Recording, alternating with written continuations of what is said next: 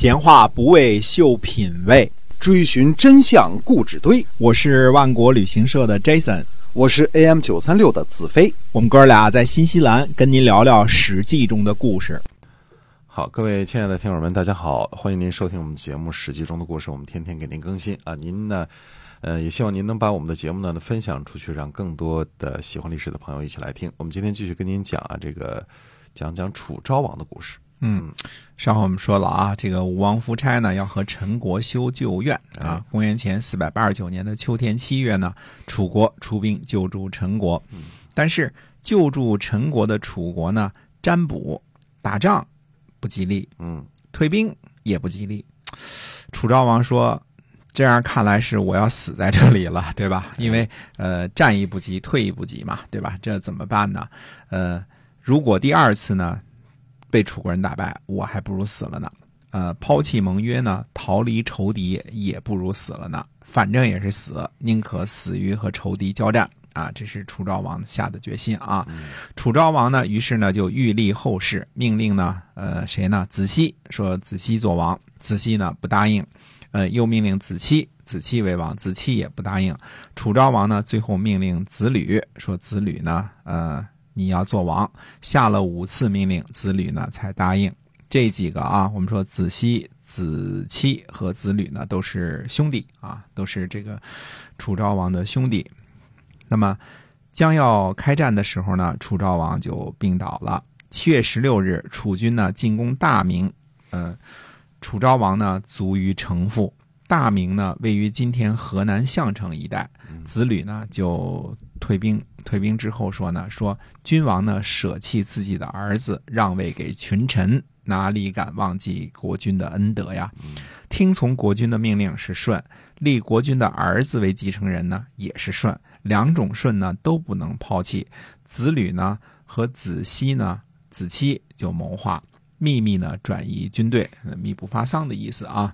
这个沿途呢封锁消息，然后呢，呃，迎娶这个越女所生的这个张为国王，这就是楚惠王啊。楚惠王还有一半越国的血统啊。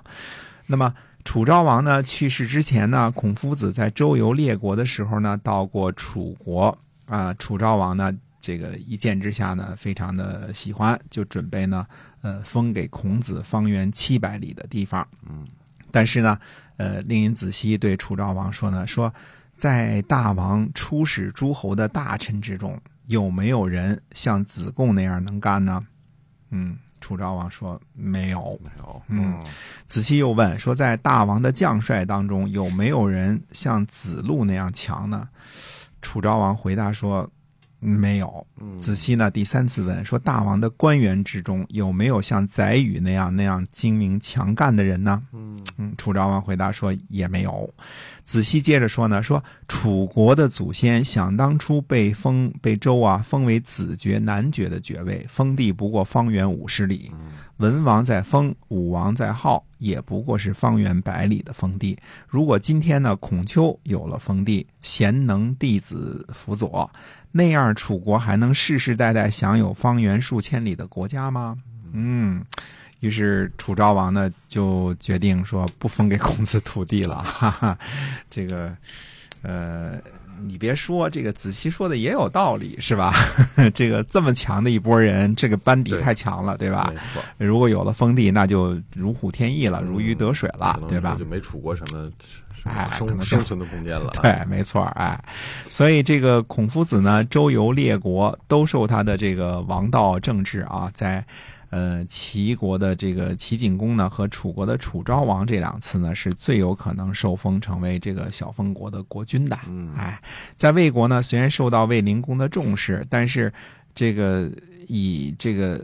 一来呢，这个魏国的政治呢也不怎么清明啊。大家看到这个倾轧很厉害啊，包括太子什么太子的儿子啊，这这些事儿啊。土地面积呢相对来说狭小，呃，加上大臣们呢羡慕嫉妒恨，可能就算是受封呢，也未必有所作为。可能上天注定了要让孔夫子成为圣人，而不给他一个做官或者做国君的机会啊。这个拥有一个邦国的国君呢，确实挺牛的，但是。全天下从古往今，圣人孔夫子只有一个，啊，这就是他的宿命吧，对吧？注定了只能当圣人，不能当国君啊。这个在楚昭王去世的那一年呢，有云彩像一群赤色的鸟，夹着太阳呢飘了三天。嗯楚昭王呢就让人询问周太史，周太史说呢，说应该应在君王您的身上啊，如果赢啊，赢呢是当时的一种祭祀的方式啊，说赢的话呢，可以把祸患呢转嫁给令尹或者是司马，这是一种叫做呃攘灾的一种一种祭祀的方式，把这个把这祸转移给别人，叫赢啊，两个火字底下一个呃。呃，土宝盖再加一个士啊，这就是赢的意思。那么楚昭王说呢，说心腹有病，就把病呢转移到肱骨上。呃，这有什么好处呢？不古自己有过错，上天想使我夭亡，有罪呢就受罚，又怎么能转移给别人呢？哎，所以也没有赢。楚昭王呢，最初得病的时候就占卜说呢，说是黄河作祟。楚昭王呢也不去祭祀。那么大夫们呢就请求交祭，就是去这个郊外啊祭祀一下啊，祭祀一下黄河。楚昭王说呢，说三代命令祭祀的时候呢，祭祀不超过境内的山川之神。那长江、汉水、随水、漳水，这才是楚国境内的神。有福有祸呢，都不超过这个范围。布谷呢，虽然没有德行，但是肯定不是得罪了黄河的神，于是呢，也没有祭祀。后来这个孔夫子啊，就称赞说：“说楚昭王啊，得到了大道啊，说他没有失去楚国啊，这个不是应该很适，这不是很适宜的吗？”说下书里边说呀：“唯彼陶唐，率彼天长。”由此计方，今失其行，乱其纪纲，乃灭乃亡。就是说呢，说帝尧啊，因为遵循常道，所以拥有中国；夏桀呢，乱了纲常，所以灭亡了。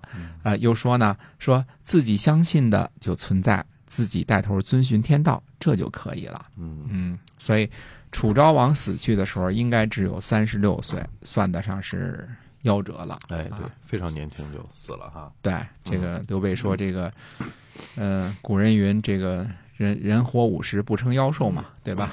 对吧？对三十六岁肯定是妖兽了啊，这个没有活够上天给的这个应有的这个寿算啊，这个嗯这个五十，哎，嗯，那么呃之后呢，我们在楚昭王这段完了之后，我们再回过头来再讲讲看看齐国那边啊，这个嗯呃到底发生了一些什么事情。